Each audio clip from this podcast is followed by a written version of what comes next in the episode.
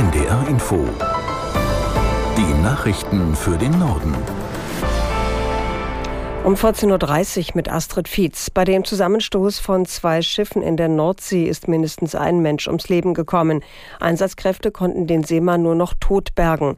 Zwei weitere Besatzungsmitglieder wurden bislang gerettet, vier weitere werden vermisst. Aus Oldenburg, Thomas Stahlberg. Die Verity war gegen 5 Uhr heute Morgen mit dem fast 200 Meter langen Massengutfrachter Policy zusammengestoßen. Ursache unklar.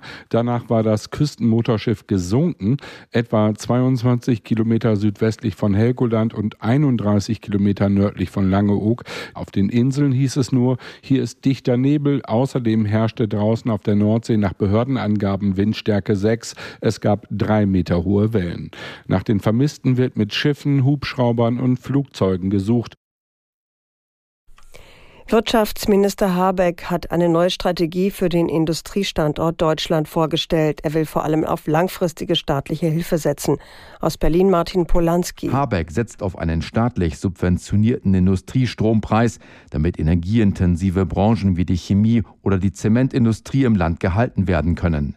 Habeck spricht von einer Industriepolitik in der Zeitenwende.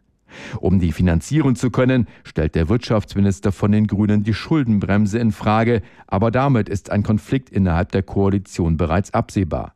Denn insbesondere FDP-Finanzminister Lindner pocht darauf, an der Schuldenbremse festzuhalten. Habeck setzt sich seit längerem für einen staatlich subventionierten Industriestrompreis ein, konnte sich damit in der Ampelkoalition aber bislang nicht durchsetzen. Die FDP lehnt den Vorschlag wegen befürchteter Wettbewerbsverzerrungen ab. Auch Bundeskanzler Scholz hat sich gegen eine Dauersubventionierung der Industrie ausgesprochen. Bundeskanzler Scholz will bis Jahresende eine dauerhafte Finanzzusage der EU für die Ukraine erreichen. Das sagte der SPD-Politiker auf dem deutsch-ukrainischen Wirtschaftsforum in Berlin mit Blick auf den EU-Gipfel am Donnerstag und Freitag. Aus Berlin Gabor Hallas. Die Ukraine kann sich auf Deutschland verlassen. Das war eine Botschaft des Bundeskanzlers.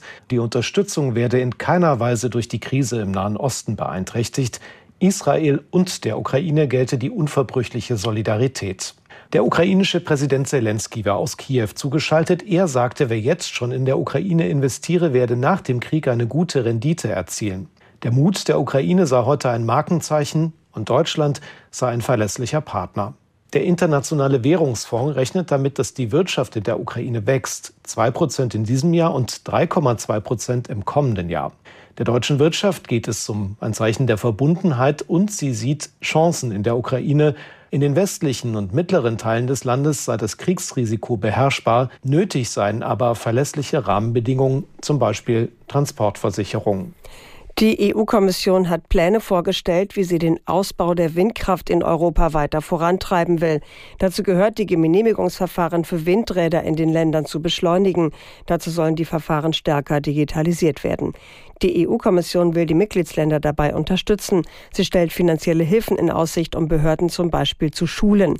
Der Weg vom Antrag bis zum fertigen Windrad dauert europaweit derzeit mehrere Jahre.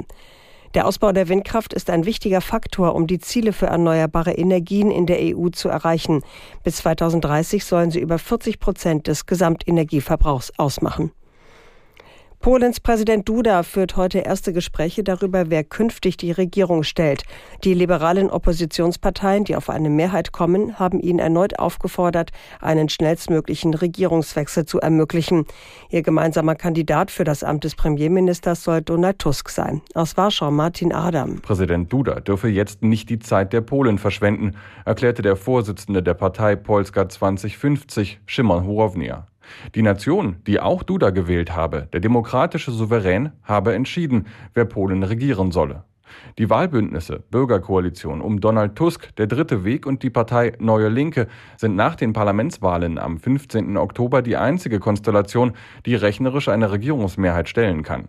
Vieles deutet jedoch darauf hin, dass Präsident Andrzej Duda vorerst zur noch regierenden Peace-Partei halten, sie mit der Regierungsbildung beauftragen und die verfassungsrechtlichen Fristen maximal ausreizen wird. Damit könnte er einen Regierungswechsel bis in den Dezember verzögern.